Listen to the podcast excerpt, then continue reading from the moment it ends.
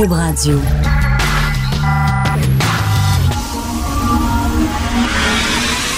De 10 à 11. De 10 à 11. Richard Martineau. Politiquement incorrect. Cube Radio. Maudit qu'il fait fret. Il fait frais, il fait pas froid, il fait fret. Tu sais, quand les narines te collent, tu sais, quand tu craches puis ton crachat se transforme en glace avant de tomber par terre, il fait fret. Imaginez, vous êtes une femme de 93 ans, vous êtes dans le plein milieu de la nuit, vous êtes confuse, vous êtes dehors dans un froid pareil, un froid. Ce qui est arrivé à la du Duceppe, c'est horrible. Vraiment, je pense qu'on peut pas imaginer pire mort que ça. D'ailleurs, toutes nos condoléances, sympathie à la famille Duceppe. Je ne comprends pas. J'ai 57 ans. OK, j'ai 57 ans. Moi, là, tu pars une alarme à 4h15 du matin, je me réveille, je suis confus. Je suis mêlé. J'ai pas un début d'Alzheimer, là. Puis je suis pas, pas vieux, là. 57 ans, puis je suis mêlé. Ça sonne. Fait que là, ça a sonné à 4h15. La madame, écoute, là, 93 ans, met son manteau d'hiver. Elle sort, mais là, eux autres, ils prennent l'intercom, puis ils disent, ne sortez pas, ne sortez pas, vous êtes... Puis là, ils pensent que la job est faite. C'est parce que t'es une résidence pour personnes âgées. Ils entendent pas. La plupart sont sourds. Tu penses, toi, là, tu pognes ton, intercom, tu dis, ben, finalement, sortez pas, sortez pas, puis ta job est faite. Tu remets ton intercom, tu vas aux toilettes, puis tu dis, bon, tout le monde est averti. Voyons donc. Et là, ils ont dit, l'établissement où Madame euh, la mère de Gilles Duceppe était, ils ont dit on a regardé sur les caméras de sécurité, puis finalement, euh, oui, elle est sortie, puis elle portait un manteau, contrairement à ce que les gens disaient qu'elle était en jaquette. Non, non, elle portait un manteau, puis je pense qu'on a vu qu'elle avait un malaise, puis Donc, il y avait des caméras de sécurité. Donc, le gars aurait pu regarder devant ses caméras de sécurité en disant Hey, y a-tu quelqu'un qui est sorti? Ben non. Ils ont regardé les caméras de sécurité huit heures plus tard. Ben, elle était morte dehors. Moi, à Boston, j'étais à Boston il y a deux ans. Euh, le 4 juillet, pendant les fêtes euh, de bon, l'indépendance américaine. Avec ma famille, à peu près ça, 4 heures du matin, ça sonne, grosse alarme. Nous autres, on pensait, ça y est, attaque terroriste, Boston, tu sais. Il venait d'avoir les attaques au marathon, puis euh, bon, 4 juillet. Fait que là, on descend tout, des centaines de personnes qui descendent. Puis là, il y avait, écoute, il y avait des surveillants derrière chaque, devant chaque porte pour s'assurer que les gens sortaient pas. Euh, on nous parlait, on a discuté avec nous, euh, on nous donnait du café, etc. Il y avait des gens en jaquette, des gens en pyjama, blablabla. On a, on a pris soin de nous. C'était vraiment bien fait. C'est un hôtel avec des gens là, qui, étaient, qui étaient jeunes, avec des gens qui avaient toute leur tête. C'était un hôtel. Puis c'était parfait, c'était super bien fait. Ils ont tout vérifié. Il y avait, comme je dis, un surveillant devant chaque pas. Là, on parle d'une résidence personnes âgées, des personnes hyper vulnérables. Il y en a là-dedans qui commencent à être confus. Il y a des gens qui sont vieux, qui sont sourds. Puis là, on dit Hey, faites ma job, moi là, là. Faites un petit avertissement à l'intercom, puis c'est tout. C'est incroyable. La façon dont on traite les vieux au Québec, c'est hallucinant. Et ça, c'est une maison de prestige. C'est un établissement prestigieux. Imaginez les établissements, les gens qui ont moins d'argent. Il a fallu avoir une loi, il a fallu voter une loi pour obliger des résidences pour personnes âgées à installer des gicleurs. Parce que si on les les obligeait pas, les autres, ils n'en installaient pas. Ils n'installaient pas de gicleurs. Christy, c'est une résidence personnes âgées. Allô? Mais non, ça a pris l'incendie à l'île verte pour qu'on allume, pour qu'on dise, ben c'est vrai que ça devrait être obligatoire, les gicleurs dans les résidences personnes âgées. De je trouve ça vraiment incroyable, hallucinant. On juge de la qualité d'une société à la façon dont cette société-là prend soin de ses plus vulnérables, c'est-à-dire les personnes âgées et les enfants. Et au Québec, on fait pitié. Puis il y en a qui chialent des fois, là les immigrants, puis les nouveaux arrivants, puis tout ça. Mais je m'excuse, mais on a beaucoup à apprendre là-dessus, sur la façon dont ils traitent leurs personnes âgées. Eux autres, les personnes âgées, souvent, chez les immigrants, c'est des personnes importantes, on leur doit respect, ils sont là, on va les visiter quand ils sont malades, ils font partie de la famille, euh, on organise des pique-niques, ils sont là, ils font, tu sais, nous autres, c'est comme on les case quelque part, puis bonjour, bonsoir, puis après ça, quand il arrive de quoi, un petit message à l'intercom, bon, la job est faite, c'est fini. François Legault qui est en France. Vous avez entendu parler, euh, avez-vous entendu le discours de François Legault en France? Il gagnerait pas un prix d'orateur. On s'entend là, c'est pas un grand tribun. Sais, Macron qui est à côté, le Macron lui a entendu dans sa vie, il a entendu François Mitterrand parler. Il a entendu François Hollande, Nicolas Sarkozy. Il a entendu Dominique de Villepin parler. Même lui, Macron, quand il parle, c'est absolument fantastique. C'est génial. Là, t'avais François Legault qui parlait. Tu sais, les Français, certains Français, moi j'ai entendu une fois, j'avais lu ça même dans un magazine, ils disaient les Québécois, ce sont des fermiers avec un cellulaire. Ben, c'est de ça qu'il avait l'air hier, François. Puis là, on, s'étonne en disant Hey, euh, on parle pas beaucoup du passage de François Legault en France, à Paris, dans les journaux français. Il s'en crisse. Pensez-vous l'arrêter? Pensez-vous que la France s'intéresse à ce qui se passe au Québec? Macron, il est à son plus bas, son taux de popularité. Il y a des gilets jaunes qui sont en train de tout casser. Ils ont des problèmes d'immigration, ils ont des problèmes économiques, ils ont des problèmes, ils ont des gros. Pensez-vous que la Terre arrête de tourner parce qu'il y a le premier ministre d'une province du Canada qui va là-bas? Écoute, moi je suis sûr que Legault, il parlait devant quoi? Devant des journalistes québécois qui sont partis de Montréal, qui sont allés le suivre, qui sont allés là-bas ils sont allés, puis là, il y avait la délégation du Québec. Puis là, c'était rien des Québécois qui s'intéressaient à ça. Puis là, ils parlaient. Là, c'est comme s'il avait fait un discours ici. Là. Finalement, là-bas, là, Macron à côté. Écoute, là, c'est comme, euh, là, on se demande, ils s'en foutent, là. Les Français, mais se foutent totalement de ce qui se passe au Québec. Il va falloir arrêter d'essayer de se mettre à genoux devant Paris. Puis, oh, faut qu'ils parlent de nous. C'est intéressant ce qui se passe ici. On défend la langue française. Voyons donc, ils ont strictement rien à cirer. D'ailleurs, les Gilets jaunes, on veut, ça a l'air qu'on veut importer le mouvement ici. Il y a, des, il y a, un texte dans l'actualité euh, aujourd'hui. Allez sur le site internet de l'actualité, un texte très intéressant. Il y a des militants qui veulent importer l'idée des Gilets jaunes, le mouvement des Gilets jaunes ici à Montréal. Regarde, c'est un mouvement franco-français. C'est un mouvement qui répond à certaines problématiques qui se passent en France essayer d'implanter le mouvement Gilet jaune ici au Québec, c'est comme essayer d'implanter des vignes. Pas des vignes là-bas, tu vas là-bas, là, puis tu essaies d'implanter des vignes en France ici. C'est pas le même sol, c'est pas le même soleil, c'est pas la même eau, c'est pas ça. ça. la, classe moyenne en France, elle est oubliée. Elle est invisible. C'est ça que les Gilets jaunes disent. Ils disent, regardez, nous autres, notre taux d'imposition est passé au fil des ans, j'ai entendu ça l'autre jour à la radio française de France Culture, leur taux d'imposition est passé de 31% à 46% Ils sont tondus comme des moutons. Alors là, ils ont essayé de voter à gauche pour dire ça va peut-être faire un changement. Il n'y a rien qui a changé, on les a tondus. On on vote à droite, on va voter à droite Sarkozy. Peut-être que Sarkozy, ben non, il n'y a rien qui a changé. S'en foutait de la classe moyenne. Ils ont voté ni droite ni gauche, Macron. Tiens, c'est pas droite, c'est pas gauche. Macron arrive, paf, une taxe sur l'essence, poum, qui touche encore la classe moyenne. La classe moyenne est sortie dans la rue en disant, regardez, chaque fois que vous êtes élu, vous euh, adoptez des mesures pour les pauvres, pour les entrepreneurs, pour les riches, pour les immigrants, pour les réfugiés. Vous adoptez plein de mesures, mais nous autres, la classe moyenne, il n'y a rien pour nous. C'est pour ça qu'ils ont dit on est invisible, on est dans l'angle mort du gouvernement. C'est pour ça qu'on met un gilet jaune, pour se faire voir, on existe, on est là. C'est ça le mouvement des Gilets jaunes. Ici, ben oui, la classe moyenne paie beaucoup d'impôts, mais ça n'a rien à voir. La classe moyenne, elle n'est pas oubliée par nos politiciens. Regardez Justin Trudeau, là. Il a donné des cadeaux à la classe moyenne. Euh, le Parti conservateur, chaque fois qu'il fait campagne, qu'est-ce qu'il dit? On va aider la classe moyenne.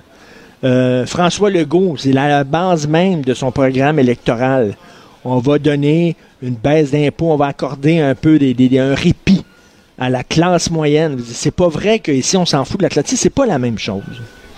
C'est pas la même chose. Puis là, il y a des gilets jaunes, entre guillemets, québécois puis canadiens qui veulent protester contre l'immigration. Attendez une minute, là. Attendez. Oui, il y a des problèmes peut-être avec l'immigration. Oui, peut-être il faut améliorer les affaires. Oui, bon, les accommodements raisonnables, etc.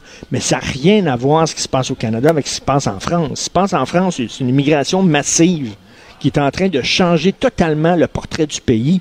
Il est en train de changer complètement le tissu social. Il y a des quartiers en France comme Seine-Saint-Denis. Tu te promènes là-bas, tu te crois au Maroc, tu te crois en Algérie, tu te crois en, Tunisie. Même les Français à la peau blanche de souche ne sont pas bienvenus. C'est complètement autre chose. Attends une minute. Les autres, les Français disent Oh, oh, oh, là, vous avez ouvert les portes. L'immigration arrive en grand nombre. Vous ne nous avez pas consulté, vous ne nous avez pas demandé ce qu'on en pensait. On sort dans la rue, puis on dit, écoutez, là, on est là, on existe, puis on a le droit d'avoir une voix au chapitre. Vous avez pris des décisions qui sont en train de changer totalement notre pays, puis jamais nous autres, on a validé ça, puis on a avalisé ça. Donc, c'est ça qu'ils disent des fois. Ça n'a rien à voir avec les problèmes d'immigration au Canada. C'est pas, comme. Donc, à un moment donné, implanter des trucs. Il faut-tu arrêter de. On, on, regarde ce qui se passe en France, puis on, on pense que ça se passe ici. Sais, comme la violence policière. On dit, regardez, la violence policière, c'est incroyable. Ça tire sur les Noirs, puis les policiers sont racistes. Non, en Alabama, OK. Je dis, OK. En, Georgie, peut-être. En, en Caroline du Sud, peut-être. Mais pas ici. Pas les policiers ici du Québec. C'est quand même, il va falloir arrêter de se regarder, de se comparer aux États-Unis, de se comparer à la France. On a un écosystème socio-politique économique qui est différent. Il faut arriver avec des, réponses qui répondent à nos problèmes à nous et pas aux problèmes de l'extérieur. Puis je veux faire, en terminant, une petite affaire sur Caroline Néron, parce qu'il y a encore plein de gens qui défendent Caroline Néron. Ça. Imaginez, vous êtes un jeune entrepreneur. Vous, vous êtes choisi à l'émission Les Dragons. Là, vous dites, là, je vais faire un pitch. Puis là, j'espère qu'il y a des dragons qui va dire, oui, moi, je trouve ça intéressant, ton projet, puis je vais, je vais, je vais mettre de l'argent, je vais investir des sous. Pour toi, c'est très important. Pour toi, ça peut faire la différence là, entre crever puis, puis vivre, entre mourir puis grossir.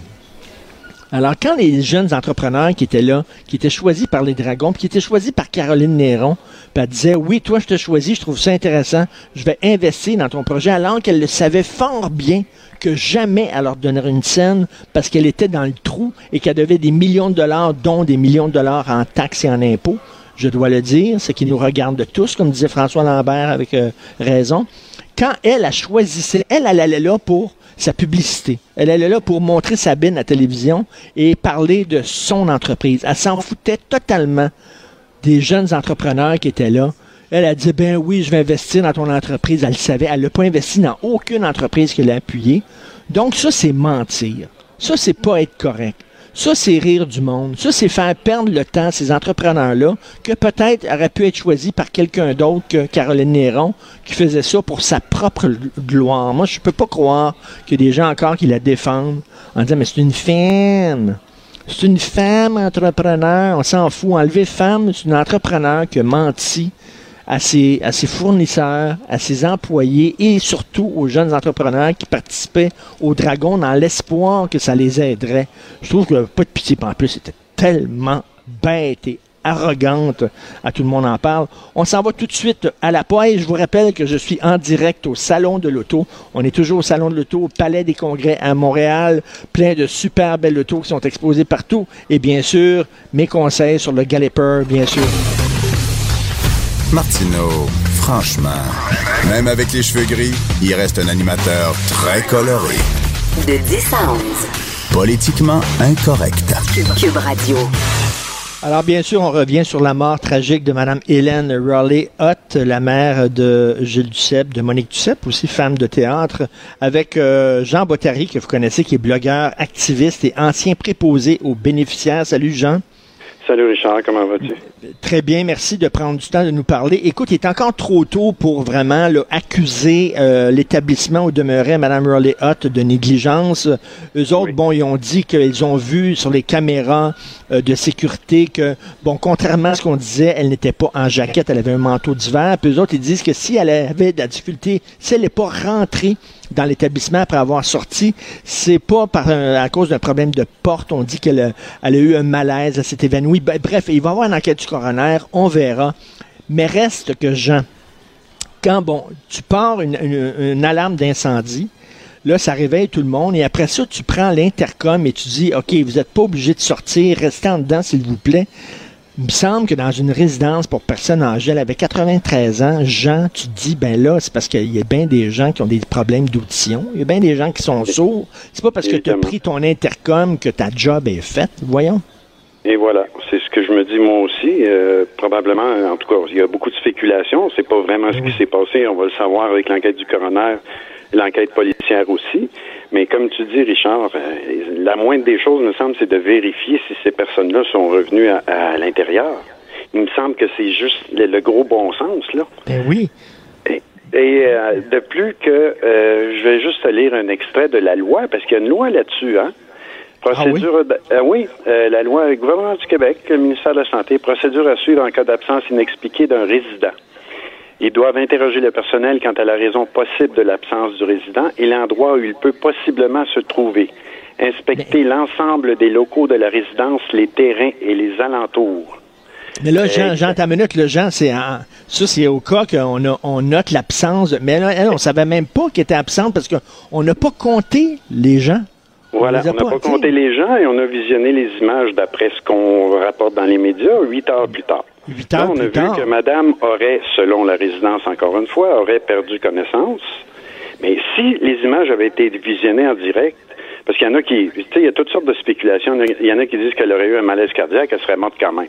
Mais Hmm. écoute, si tu vois les images en direct, là, tu peux peut-être essayer de la réanimer, la madame, même si c'est un malaise cardiaque. Ben, il me semble que, je sais pas, là, là encore, là, je suis gérant d'estrade, puis ça a l'air facile, après coup, là, dire, on aurait dû faire ça, Oui. on aurait dû faire ça. Je, Oui. peux, je peux comprendre, mais tu sais, là, il- c'est c'est quand même majeur, là, tu sais, une, une, une alarme à 4h15 du matin. Jean, moi, j'ai 57 ans, puis Mhm. euh, tu, tu me fais réveiller par une alarme à 4h15 du matin, puis je suis confus. Je suis mêlé, là. Je me demande ce qui se J'ai- passe, puis j'ai 57 ans, là. J'ai exactement le même âge que toi je l'ai vécu l'année passée dans un hôtel. L'alarme a, a retenti à 3 heures du matin. Puis euh, ma blonde puis moi, là, on était tout mêlés là. Qu'est-ce qui arrive? Qu'est-ce qui se passe? Ben oui. Qu'est-ce qu'on fait? Puis Ben, bon. t'es complètement mêlé, puis tout ça. Puis moi aussi, je, je racontais tantôt, ça m'est arrivé à Boston il y a deux ans, là, à 3 heures du matin dans un hôtel Mhm. aussi, même chose. Écoute, on savait pas, le petit, il pleurait, se demandait ce qui arrivait, puis tu sais, on était mêlés, t'imagines, à 93 ans. Donc, là, c'est pas banal, une alarme dans le plein milieu de la nuit. Là, il me semble, il me semble que tu regardes tes caméras de sécurité. Les gens sont en train de sortir. Qu'est-ce que c'est? Il me semble. Voilà. Regardez les caméras de sécurité huit heures après. Il était où, Oui. ce gars-là, le préposé ou le, le surveillant? Ben c'est ça. Puis euh, le fait aussi que la dame, probablement qu'elle allait déjeuner au restaurant en bas le matin, euh, il y aurait pu, il n'y a pas personne qui a, qui a allumé, qui a dit, coudon, Madame euh, Raleigh est pas là ce matin. euh. Ben, c'est sûr a, c'est tellement gros, Richard, ces résidences-là. J'écoutais hier, c'est Alain Laforêt, je crois qu'il disait qu'il y a 660 résidences. oui. C'est incroyable. Écoute, Comment ma mère veux- est dans une résidence, ma mère est dans une résidence, c'est 100 personnes à peu près. Puis je parlais Oui. à ma mère ce matin, puis elle trouvait ça bien effrayant ce qui s'est passé. Ben, je puis euh, écoute, 600, c'est énorme, là. C'est un, Oui. un hôtel. Oui. Puis j'ai fait un, c'est, c'est pas scientifique mon affaire, mais j'ai fait une moyenne là que les gens paieraient environ 3000 dollars par mois. Il y en a qui payent plus, il y en a qui payent moins là. C'est 2 millions. Il manque 20, 000 dollars pour faire 2 millions par mois de revenus. Fait que viens pas me dire qu'il n'y a pas moyen de, de, de, de faire quelque chose de, plus sécuritaire pour ces personnes-là. Mais complètement. Puis là, il me semble, là, ici, là, je suis au palais des congrès, là, puis euh, il y a des Oui. portes de sortie d'urgence, là. Mhm. J'imagine que, je sais pas, dans ces maisons-là, quand tu sors, là, quand tu appuies sur la barre, là, puis tu trouves une porte de sortie d'urgence, ça fait pip, pip, pip, puis il y a un son, là, comme quoi que quelqu'un vient Voilà. d'ouvrir une porte de sortie d'urgence. Il n'y avait pas ça. Ben c'est ça. Il- euh, S'il n'y a pas ça ou s'il y a ça, même s'il y a ça, si personne ne l'a entendu, si personne n'en tient compte, ça n'a pas de bon sens, c'est ridicule. Madame Blais disait qu'elle veut revoir les normes de, de- pour la certification des résidences privées, et je crois qu'elle va devoir le faire parce que je lisais les normes justement. Pour une résidence en bas de 200 résidents, c'est une personne sur place pour assurer la surveillance de tout le monde, Ben, qui est dans la loi là, qui est exigée. Et pour euh, 200 et plus, sans tenir compte du nombre, là, tu peux aller jusqu'à 1000, là, c'est deux personnes. Tu sais, c'est que je comprends qu'il y a des gens qui partent des résidences privées pour se faire de l'argent. Là. Euh, je suis pour l'entreprise privée, mais c'est pas une business comme une autre. C'est pas une business comme une autre. C'est pas un commerce. Là. Tu, tu deals avec des gens qui sont extrêmement vulnérables, qui, qui sont confus, tout ça. Il faut que, tu sais, c'est- pas rien que le profit qui doit compter dans ce cas-là. Là. Non, évidemment. Et on dit sur le site même du, du luxe gouverneur qu'il y a une surveillance, il y a une sécurité pour les résidents 7 jours sur 7, 24 heures sur 24. Mais c'est beau écrire ça, mais dans les faits, euh, ça se produit pas, là. Toi, le Jean, tu as été préposé aux bénéficiaires. Puis tu sais, là, on parle là, ici d'une maison luxueuse, d'une résidence Oui. luxueuse. Fait que t'imagines ce qui va se faire là, dans, les, dans les résidences moins luxueuses. Toi qui as vu ça, Mhm. euh, t'es rendu à même âge que moi, 57 ans. C'est quoi tes plans de vieillesse? là? Comment tu, tu, tu veux aller où quand tu vas être vieux, là, quand tu vas avoir 75 ans? Là? Tu, tu- regardes ça, là, puis euh, on se dit, tabarnouche, qu'est-ce que tu vas faire? C'est que je vais C'est aller? probablement une des raisons inconsciemment que je me bats justement pour que les conditions s'améliorent. Parce que je veux pas Un me peu par égoïsme aussi. Peut-être, oui. Je veux pas me retrouver dans, dans des situations comme ça. Ça n'a pas de bon sens. Écoute, moi, j'envisage le suicide, là. C'est pas compliqué, là. Mais me retrouver dans un CHSLD, euh, non. Écoute, on a dû, écoute, on a dû, comme je disais, euh, adopter euh, c'est- c'est une loi forçant les résidences privées à installer des gicleurs. Il me semble que ça tombe sous le sens. C'est-à-dire que si on les avait pas obligés, il y a Mhm. beaucoup de propriétaires de résidences privées qui n'auraient pas installé de gicleurs. Voilà. Voyons. Ça me, fait, ça me fait penser au carrefour où il n'y a pas d'arrêt puis il y a toujours des accidents. On attend qu'il y ait combien de morts avant d'installer Ben oui. un arrêt. Ben, on fait pareil dans les résidences. Tu vois, il y a eu 32 morts à l'île verte. Là, on a dit, ah, peut-être que ça serait une bonne idée d'installer des gicleurs. Et da, Chris, excuse-moi, Da- là, mais... non, mais ça me met... Ça Ben, me je met en rogne. Je m'excuse, là, mais c'est Mais non, mais tout à fait. euh, Tu sais, euh, il y, a- il y a un vieux proverbe qui dit là, on juge euh, de la qualité d'une société à la façon dont il prend soin de, de ses aînés. Voilà. Ça fait pitié, ça fait pitié, là. Tu sais, ces gens-là ont contribué à, la société dans laquelle on vit aujourd'hui. Il me semble que ce serait la moindre des choses d'assurer leur sécurité puis de les traiter dignement et respectueusement. C'est pas trop demandé. C'est pas trop demandé, mais, mais, mais tu sais, il y, a eu- il y a eu quatre, là, le, le- le- le devoir nous apprend, il y a eu quatre aînés vivant en résidence qui sont morts de froid depuis 2016. Là, finalement, ça va bouger parce que c'est la mère de Gilles Duceppe, puis bon, qu'est-ce que tu veux, ça va bouger, mais tu sais, il y, avait bien, il y, y avait, il y en a qui sont morts, puis il y avait d'autres enfants aussi, là, qui étaient peut-être pas connus, là, puis ça a passé sous le radar totalement, puis moi puis toi, on n'en a pas parlé à la radio, là, mais là, soudainement, parce que c'est la mère de Gilles Duceppe, soudainement, c'est important, tu sais. C'est sans compter, euh, entre 2010 et 2016, selon le coroner, il y a eu 121 décès par le froid au Québec. 31 de ces personnes-là avaient 75 ans et plus. Ah Je oui. sais pas s'ils vivaient tous en résidence, là, mais c'est ça. C'est la réalité. Ben, on est Mais- au Québec en 2019, puis on meurt de froid. Hey!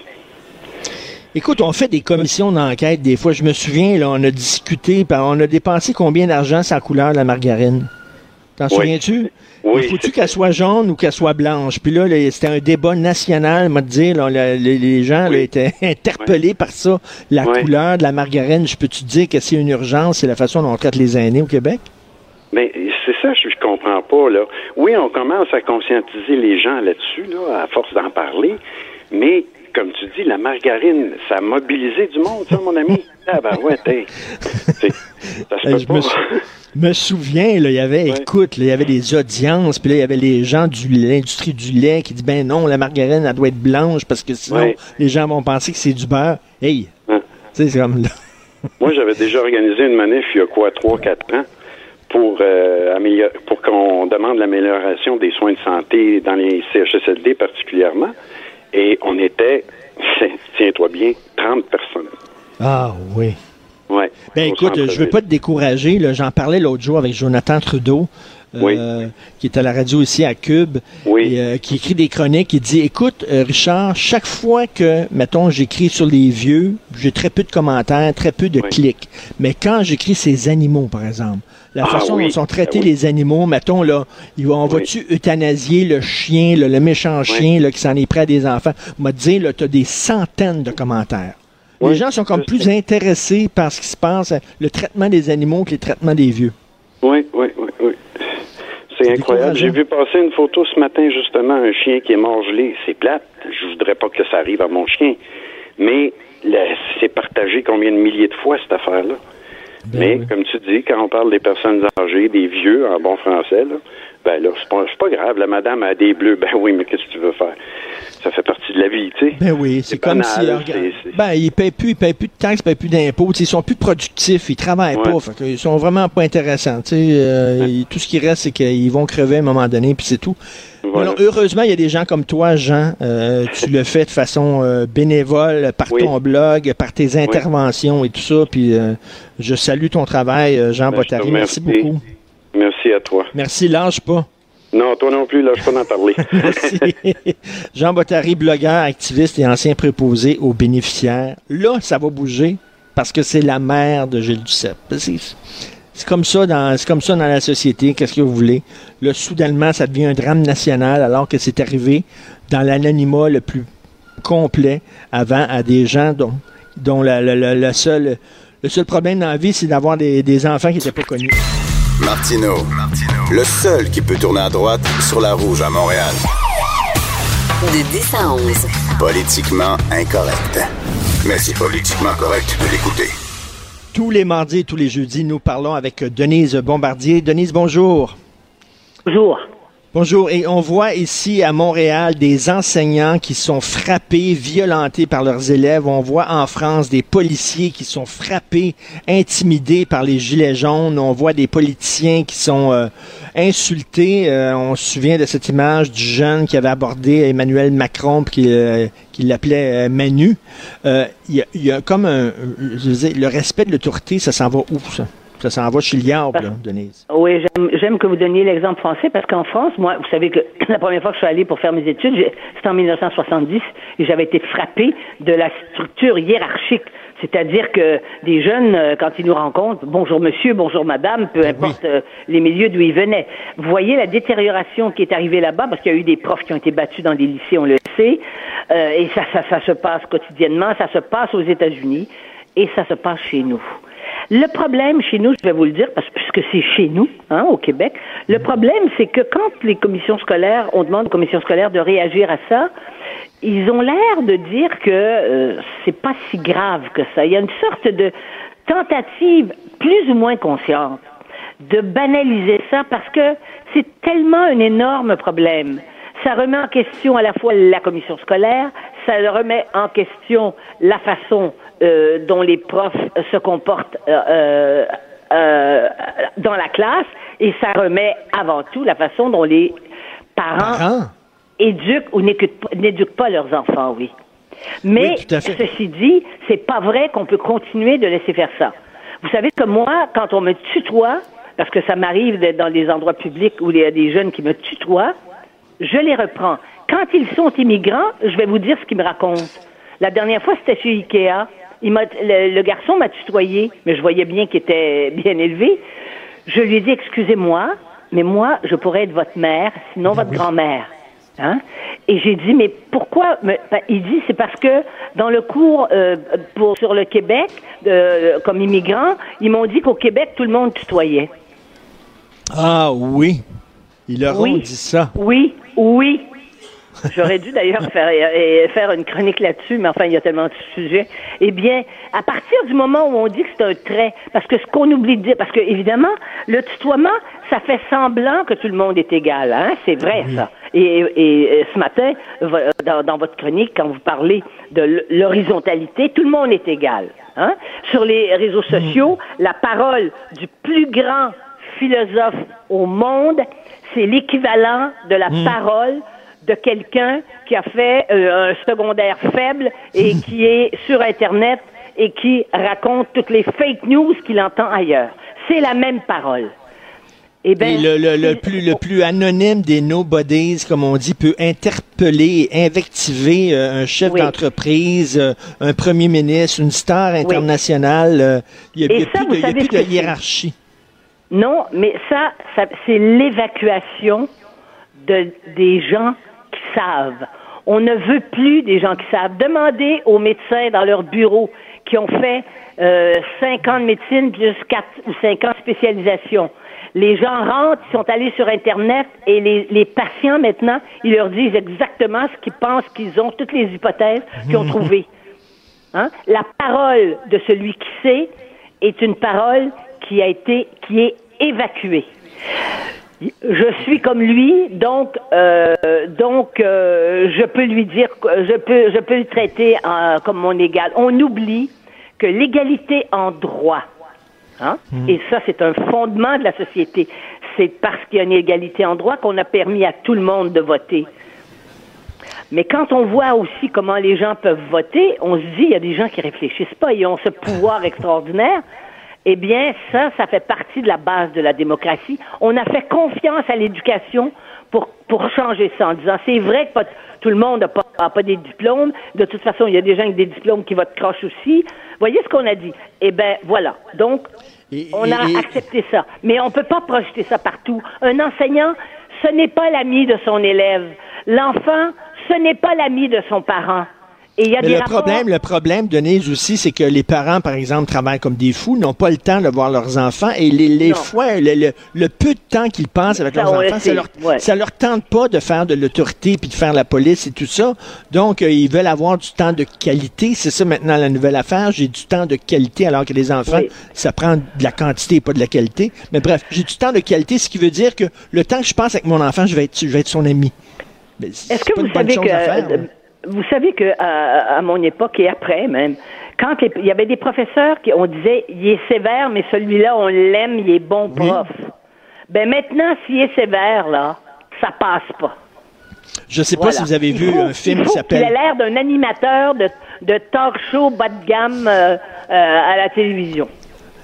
Je sais pas si vous avez vu le film Whiplash, mais c'est l'histoire d'un jeune garçon qui veut être batteur, euh, batteur, jouer du drum, jouer de la batterie dans un. Il y a un professeur qui est extrêmement exigeant, qui est sévère, qui est presque psychopathe, c'est un professeur très dur qui lui fait écouter battre le faire de la batterie jusqu'à temps qu'il enseigne des doigts.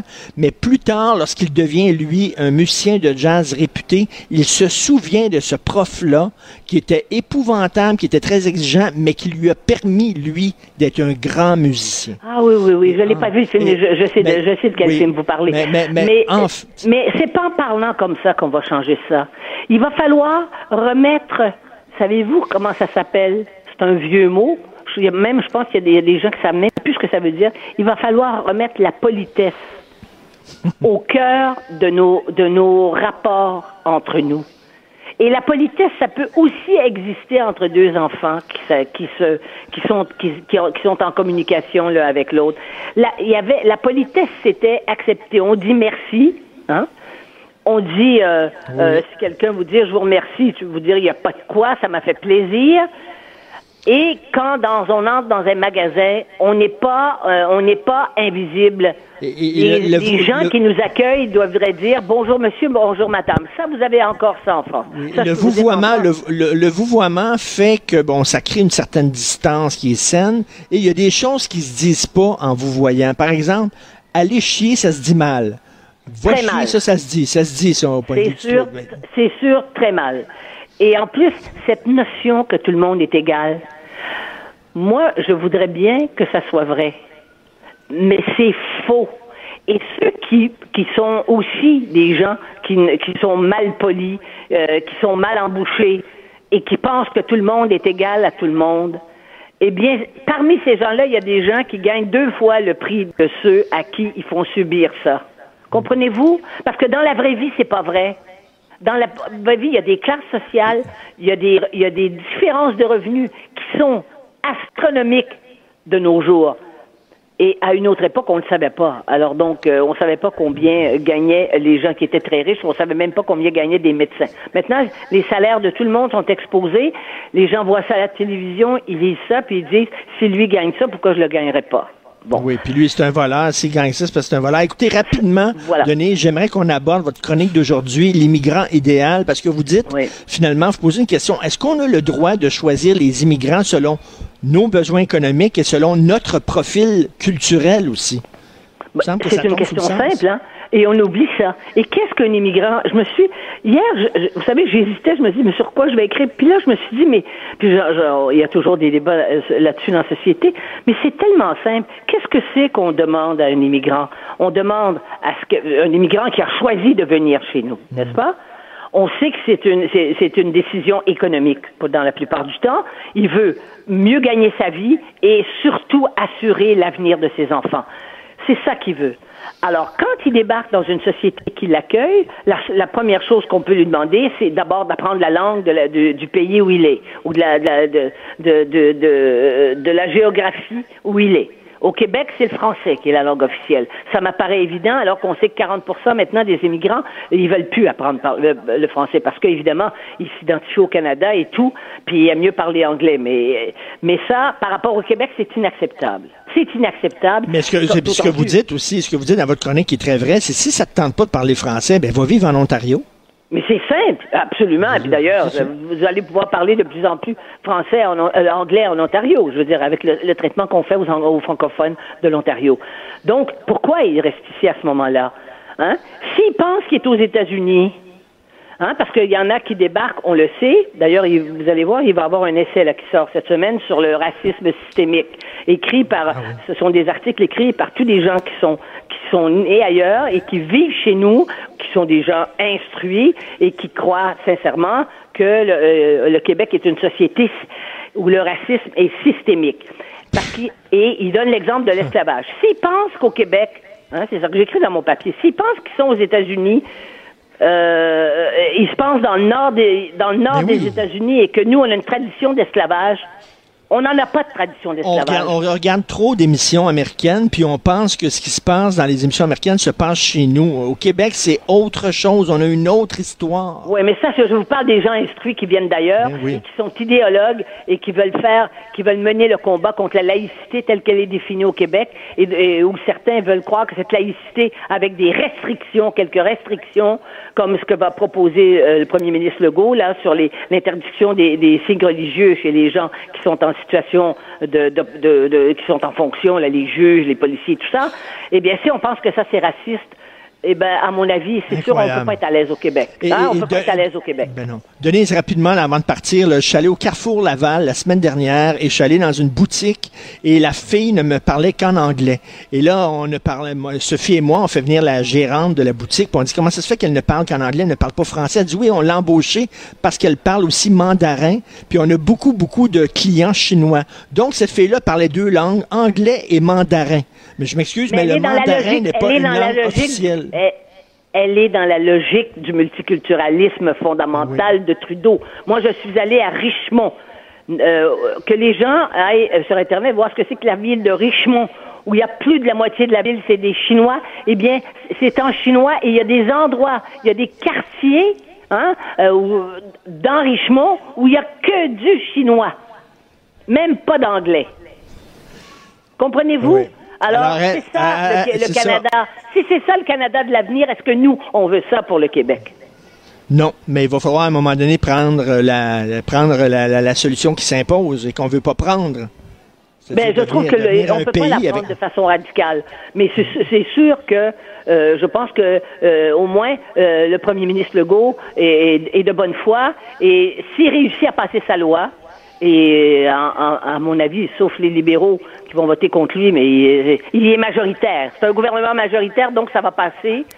Eh bien, il, faudra simplement euh, bien défendre notre gouvernement et dire oui, il exprime ce que l'on veut. Tout à fait. Et notre notre notre volonté, eh bien, elle doit être reconnue puisque nous sommes en démocratie. Euh, Denise, c'était très agréable de vous parler. Vous êtes en grande forme. Vous pétez le feu. Merci beaucoup. Merci, merci. Merci, beaucoup. Au revoir. Il faut lire euh, sa chronique L'immigrant idéal. L'immigrant idéal accepte d'apprendre le français au Québec. Richard Martineau. Politiquement incorrect. Cube Radio. Alors, je suis en compagnie du journaliste Louis-Philippe Messier, qui est chroniqueur au journal 24 heures, entre autres. Et là, il est dans son élément parce qu'il est chroniqueur transport. Puis le gars est au salon de l'auto. Ça, c'est comme prendre un policier puis l'amener au salon du beigne. Le gars, il est dans son élément. C'est vrai. Salut, Philippe. C'est vrai. Tu vas faire le tour tantôt? Euh, oui, oui, à la recherche de, de, sujets intéressants. Même si moi, je veux pas jouer dans les plates-bandes des chroniqueurs auto. Il y en a qui sont spécialisés là-dedans. Moi, je vais essayer de trouver des sujets un peu plus ah. perpendiculaires. Ben, je, suis sûr que tu vas en trouver. Tu arrives toujours à trouver des sujets vraiment étranges. Et d'ailleurs, des fois, tu arrives à des sujets tellement... Je sais pas si je devrais te dire ça, mais tellement bizarres que je dis, les as-tu inventés? Ben, en fait, j'ai pas assez d'imagination pour inventer ces choses-là, Richard. Et c'est souvent euh, les, les, les, pires mensonges sont ceux qui paraissent vraisemblables. C'est vrai. Mais, là, dans ce cas-là, je te, donc je te parle maintenant de... Du gars qui traverse le fleuve. Écoute, parle-moi de ça. Ben voilà, il s'appelle euh, Johan Rock. C'est un nom euh, breton. Johan Rock, il vit ici depuis 22 ans. C'est un ultra-marathonien assez connu. Il a écrit un livre, d'ailleurs publié aux éditions de l'Homme il y a quelques années, ça s'est écoulé à 8000 exemplaires. Donc c'est une personnalité assez connue et lui a déjà couru, il a couru partout. Euh, dans les Alpes, dans tous les climats possibles. Et un jour, ce gars-là qui vit euh, à Longueuil, dans le Vieux-Longueuil, veut venir travailler à Montréal. Il emprunte le pont Jacques-Cartier. Même si c'est illégal, c'est fermé, il y a des barrières. Lui, contourne la barrière, En il courant, passe. il court Oui, sur en le courant. Et maintenant, c'est relativement fréquent. Il y a beaucoup de gens qui vont courir sur le pont, des gens de Longueuil ou de Montréal qui traversent en courant. Non. Il y a des policiers d'un bord et de l'autre. J'ai déjà entendu parler de gens qui avaient des contraventions. Lui n'en a jamais eu. Il faut croire que son attitude ne déplaît pas aux policiers. Là. Il passe, il court. Les policiers ont autre chose à faire qu'en kikiner des piétons qui Ben veulent oui. passer Ben sur un trottoir. Mais il n'est pas déneigé parce que euh, le pont a trop peur, la Société des ponts, là, que s'ils disent oui, là, ils vont être responsables de la qualité euh, du trottoir, de la surface, et si quelqu'un tombe, ça va mal. Bon, mais un jour, il y a eu des grandes rénovations, il y a quelques années, sur le pont. Et là, c'était carrément fermé. Impossible de passer. Ils avaient même enlevé les barrières de sécurité. Alors, lui s'est dit, bon, ben, qu'est-ce que je fais? Je prends le, le- le métro. Il n'y en est pas question. C'est un ultramarathonien. Il décide de passer sur le fleuve. Il voit que c'est gelé. Il se dit, pourquoi je passerai pas? Et euh, c'est pas tout. Il voit bien, lui, à partir du pont, il peut observer ce qui se passe. Il voit des pêcheurs sur glace. Oui, je suis allé d'ailleurs une fois faire de la pêche sur glace euh, dans le Vieux-Port. C'est vraiment le fun. C'est ça. Je pense que ça se fait plus dans le Vieux-Port. Ah lui, par- lui part de Longueuil. OK, OK. Et je pense, si je comprends bien, des gens passent par la marina de Longueuil, prennent un débarcadère de bateau avec leur euh, F-150, disons. Puis là, ils, ils- roulent sur l'eau avec leur camion. Ils, ben, sur l'eau gelée, bien sûr. Ils arrêtent et là, bon, ils creusent leur trou, ils s'installent. Et euh, ben, ils mesurent l'épaisseur de la glace, évidemment. Mais il au faut que tu sois sûr de ton Il affaire. faut que tu sois sûr de ton affaire, mais euh, la première personne qui s'aventure avec son camion, c'est elle peut-être qui prend le vrai risque, alors que le, le coureur dont je parle, lui, bon, il voit les pêcheurs installés. Il a juste à descendre du pont, aller les voir. Il leur dit Est-ce que c'est praticable selon vous? Ils disent Ben oui, là, on a un mètre. De... Ils ont dit pratiquement même au milieu du fleuve. là. Il n'y a, y a aucun Mais, problème. là. Ah non, non, il y a une partie du fleuve qui ne gèle jamais. Richard, Ok. ce dont je te parle, c'est la partie le- le- la plus près de la rive sud qui te permet d'accéder à l'île Notre-Dame. Une fois sur l'île Notre-Dame, Ah. Peut-être qu'il y a moyen, peut-être des fois de passer jusqu'à l'île Sainte-Hélène sur l'eau, ça se peut. Mais euh, au pire, il y a un truc qui s'appelle le pont des îles, on l'emprunte, Oui. on, on va là. Et ensuite, il y a le pont de la Concorde qui est pour un coureur beaucoup plus agréable. Le pont Jacques-Cartier, c'est un peu l'enfer. C'est vieux, c'est sale, il y a plein d'autos, Le pont de la Concorde, c'est le pont qui mène au casino. Là. C'est ça. Ben, en fait, c'est ça. Tu passes de, de, de l'île Sainte-Hélène Oui. et tu arrives en ville avec ça. Donc, lui, lui, il part à courir, il part de Longueuil, Ouais. il traverse le fleuve jusqu'à l'île Sainte-Hélène, Euh, juste- pont de la Concorde? Jusqu'à l'île Notre-Dame. Ensuite, c'est ça. Il se rend au pont de la Concorde, puis il se rend à Montréal. Ben, L'idée, c'est qu'il court vraiment sur le fleuve pendant la, la partie la plus près là, de la rive sud, celle qui est praticable. C'est, c'est, il fait ça combien? Il fait ça euh, Il matin fait ça aussi longtemps euh, qu'il le peut. Il a commencé vendredi dernier parce qu'il faut un petit bout de temps avant que ça gèle vraiment. Il y a eu des grands froids jeudi passé. Et euh, bon, il a vu que les pêcheurs sont arrivés. Il est allé courir, aucun problème. Évidemment, il peut le faire aujourd'hui aussi, s'il le veut, parce que ça s'est pas réchauffé, donc la, la glace est encore plus épaisse maintenant. Mais pourquoi pas prendre le métro? Ben parce que lui, ben, lui la course c'est son sport, c'est son dada. Euh, c'est plus qu'un dada. Là. À un moment non, donné, moi, son- moi, quand j'entends, quand j'entends parler des gens, mettons, qui font comme six Ironman un jour après l'autre, je me Mhm. dis, ces gens-là, c'est, des, des toxicomanes. hein. Ouais. Ben, écoutez, je le connais ça pas assez bien pour dire oui, mais euh, de loin, comme ça, peut observer, oui. Oui, clairement. Ce gars-là a déjà couru Québec-Montréal à pied. Eh, 31 heures et demie. Ça, c'est sans, sans arrêt, là. 31 heures et demie, c'est à peu près 250 km. Je pense que c'était les- lui, c'est un ultramarathonien, alors il calcule tout en, en marathon. Fait que ça, pour lui, c'était six marathons. Il m'expliquait que les six- trois, C'est six marathons. c'est l'équivalent de Montréal. six marathons, ouais. OK. Il a fait l'équivalent de six marathons. Il a-tu arrêté au dinosaure pour euh, manger? Non. Il faisait des, il fait des pauses des fois pour manger, évidemment, mais le chronomètre continue. Donc, chaque fois qu'il posait, Euh, s'arrêter, aller aux toilettes, n'importe quoi, boire. ça continue. Euh, c'est ça. C'est ça l'ultramarathon. Donc, il faut que tu t'arrêtes le moins longtemps possible. Là, il repartait. Donc, 31 heures et demie au Québec. Il est allé en train avec un aller simple. Mais cet été, il va faire quoi? Il va. je sais pas, il y a, je pense que ski nautique. euh, sa passion, une fois de temps en temps, je pense que des fois, il y en a comme trop. Il y en a trop fait. Là, il y a, il y a un écœurement. Euh, et là, récemment, là, la compétition, ça, ça lui tente plus. Là, lui utilise la course comme un moyen de transport. Il, il fait pas d'autre exercice que ça dans la vie. Du lundi au vendredi, il court. La fin de semaine, il n'est pas question de courir. Il a assez couru pendant la semaine. Une heure le matin, une heure le soir. Il est dans une forme splendide. Ben, Félix Séguin, que tu connais, Mhm. euh, du bureau d'enquête. Euh, Félix Séguin, avant, il était, il était, il était grassouillet. Ah, faut oui, le dire. Je cherchais le mot, hein. Il était grassouillet, Ouais. puis euh, pour pas dire gros.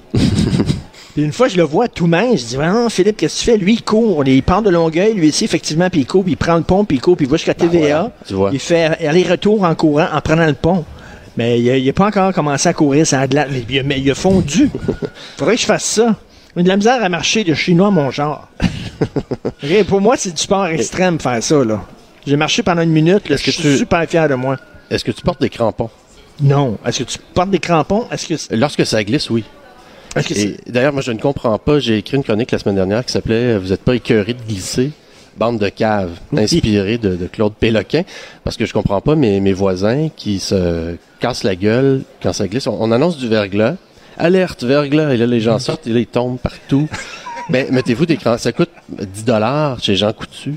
J'en vois chez Ronan. Mais quand tu marches avec des crampons, ça fait-tu comme. Tu sais, c'est. Faut Ben, pas vraiment. Ben, ça mord dans la glace. Et souvent, c'est assez Ouais, mais, mais facile à pour lever ton pied, après ça, c'est. Faut que tu, tu, tu tires sur ton Non, pied. non, pour, euh, c'est vraiment des petites tiges de métal, pas vraiment pointues. Dans, dans mon cas, c'est ce que j'ai. Et ça fait l'affaire. Donc, je tombe pas. Et euh, c'est dans mon, je l'ai là avec moi dans mon sac. Ça prend à peu près l'espace d'un portefeuille. Tu sais, quand une fois que tu plies ça. Alors pourquoi est-ce que tout le monde n'a pas ça? Je ne comprends pas. Oui. J'ai certains de mes amis après m'avoir parlé s'en sont achetés là, ils sont contents. on, on refuse l'hiver. Au Québec, on nie le fait qu'on est un pays nordique. Oui, mais mais pas On veut rien savoir. mais pas lui, tu vois. Ok, euh, là, ça, ça, c'est un autre sauté. C'est le gars, là, ça, ça fait la page couverture du 24 heures. Mhm. Euh, Il y a Vice aussi qui avait fait quelque chose sur lui, je crois. En fait, c'est qu'il y a eu une vidéo virale de lui et là tout le monde s'est lancé pour en parler. OK, Karim euh, Kama. Oui. Le gars, il se promène, il, il fait du monocycle dans les pires températures. Il vient de et encore je regarde lui, il vient de euh, Bordeaux.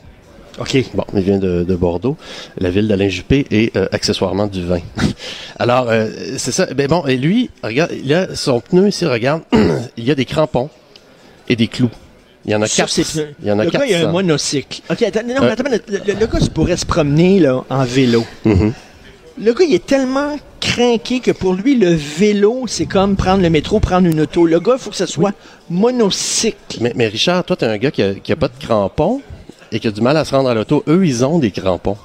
Non, mais pourquoi il Ah n'y a pas un, un vélo avec deux roues? Pourquoi faut... Ben parce que lui, le, le monocycle, c'est son, c'est son sport, c'est son moyen de déplacement, été comme hiver, tout le temps depuis dix ans. C'est ce qu'il explique. Et encore une fois, je te dis, c'est un gars qui vient de France. Et le gars dont je t'ai parlé tantôt, qui traverse le fleuve à pied, vient de France. C'est des gens qui, à la limite, ont embrassé l'hiver québécois Oui. davantage que le québécois Parce moyen. qu'ils sont venus ici pour ça. C'est ce qui leur plaisait peut-être au Québec. Tandis que nous Mhm. autres, on est pognés de Oui, oui. l'hiver. Mais est- tu me parles d'un bel exemple d'intégration. Oui, ils ont davantage intégré la réalité québécoise que les Québécois eux-mêmes. Alors lui, ce prêt, il, il- a déjà fait 80 kilomètres. J'ai vu ça en unicycle. Oui, oui, c'est ce qu'il raconte. Et, et toi, as-tu déjà fait du vélo d'hiver, toi? J'ai déjà fait du vélo neige. Euh, C'est vélo quoi neige. ça? Et c'est un vélo à, roue sur- à roue surdimensionnée, ce qu'on appelle en, en bon français un fat bike, motorisé. Donc, je suis allé sur le, le Mont-Royal avec ça et euh, ça roulait vraiment très bien. Euh, Je pouvais virer assez serré sur la glace et la neige. Ça ne glissait pas parce que, comme je te répète, il y a des crampons. Un vélo neige motorisé. On peut louer ça? Oui, ça se loue et je te le recommande. C'est très amusant. Euh, parce que, évidemment, si c'est pas motorisé, c'est meilleur pour ta, ta, ta taille. Euh, tu, tu peux pédaler, c'est très fatigant. Avec le moteur, c'est très facile de monter le Mont-Royal et de le redescendre. Et euh, je me suis demandé en le faisant, évidemment, si Bixi pouvait commercialiser des machines comme ça, ça pourrait rouler tout l'hiver. Il n'y a aucun problème. En ce moment, là, on pourrait rouler partout avec ça. Fait qu'il y aurait des Bixi euh, l'hiver. Ben, c'est comme un fantasme. Imaginez un Bixi d'hiver avec des pneus à crampons motorisés. Moi, ça, ça me dérange pas, mais faites ça sur les pistes cyclables. Si on déneigeait les pistes cyclables, c'est parfait parce que, comme automobiliste, là, avoir un cycliste d'hiver à côté de toi, c'est stressant. Effectivement. Mais euh, je te ferai remarquer que j'ai cherché tantôt des accidents euh, survenus l'hiver entre des vélos et des autos. J'en ai pas trouvé. Je suis sûr que ça se peut, là. Mais c'est surtout l'été qu'il y a des morts. Et euh, souvent, quand les autos frappent quelqu'un, c'est surtout les piétons. Ce que tu me dis, c'est que c'est pas si dangereux que ça, finalement. Ben, parce que tout le monde se méfie de tout le monde. Le conducteur dit, ah non, un vélo d'hiver. Et là, il fait, il fait un peu attention. Ou le vélo se, dit, se méfie de toutes les voitures. Il sait que personne l'attend. Ben, Je pense que tout le monde est sur le qui-vive et j'ai l'impression que ça crée euh, plus de sécurité parce que les gens se sentent menacés. Et, et- et rapidement, Louis-Philippe, tu as voulu te rendre hommage à M. Arthur Sicard. Oui. C'est qui Arthur Sicard? Tu dis l'hiver est mort, Sicard l'a tué. C'est le, oui, c'est le rival malheureux de Joseph Armand Bombardier. Tout le monde se souvient de Bombardier. On Oui. se souvient pas de Sicard. Il a inventé la souffleuse d'un gars de Saint-Léonard en 1925. Et donc, ça vient de, de Montréal, la souffleuse. Les premières, et ça s'est propagé à travers le monde. Est-ce qu'il est devenu très riche avec ça? Lui, oui. Ah oui, riche. lui, D'ailleurs, ah oui. oui. son usine était à Ville de Maisonneuve, pas très loin d'où j'habite maintenant. Il y a une rue Sicard à côté de chez moi aussi. Et malheureusement, ça a été acheté par des Américains, je sais plus trop quand, puis on a un peu oublié. Ben, nom. complètement oublié, mon cher. De la souffleuse est inventée ici. Ben oui. D'ailleurs, il devrait donner un cours aux gars que hier, je disais, là, je me promenais sur la route, il y a un gars qui a décidé d'utiliser sa souffleuse, puis il, il rejetait toute la neige sur la route. Ah bon? Alors, je me promenais en auto, puis j'ai reçu comme un- une bordée de Ben, ça- neige sur c'est la, c'est la faute de Sicard. C'est lui qui a inventé cette machine. Il a inventé cette machine-là. Alors, c'est c'est- c'est bizarre. Il n'est pas très, très connu, malheureusement. Non. Bon, ben, on est au Salon de l'Auto. Euh, vous allez croiser Louis-Philippe Messier qui va se promener un peu à chercher euh, différents euh, sujets. Merci, Louis-Philippe. Cube Radio.